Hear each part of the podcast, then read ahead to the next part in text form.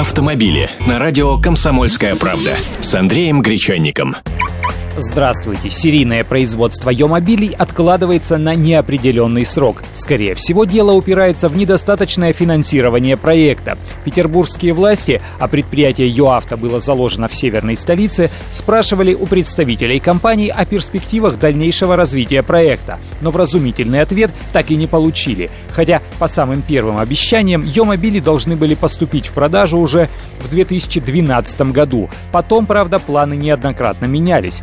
Они обещали выйти на сборку в конце 2014 и на серийное производство в начале 2015 -го. Я думаю, что эти планы откладываются достаточно серьезно на неопределенный срок. Я думаю, что есть очень большие сложности с созданием нового автомобиля, которое требует большого объема финансирования. Вот слова председателя Комитета по промышленной политике и инновациям Санкт-Петербурга Максима Мексина. А я вам напомню, ибо за обещаниями разработчиков первого отечественного бюджетного гибрида следить становится все труднее. Запуск серийного производства Йомобилей с момента анонсирования проекта в 2011 году переносился уже несколько раз. Да и сам Йомобиль неоднократно изменялся, хотя готовой к промышленному производству версии так ни разу и не показали. Летом прошлого года была новая вводная. Производство машин стартует на заводе в Ленинградской области в начале 2015 года. Причем мощность производства объявлялась на уровне от 30 до 40 тысяч машин в год.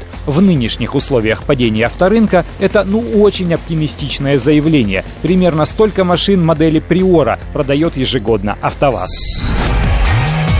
Автомобили с Андреем Гречанником.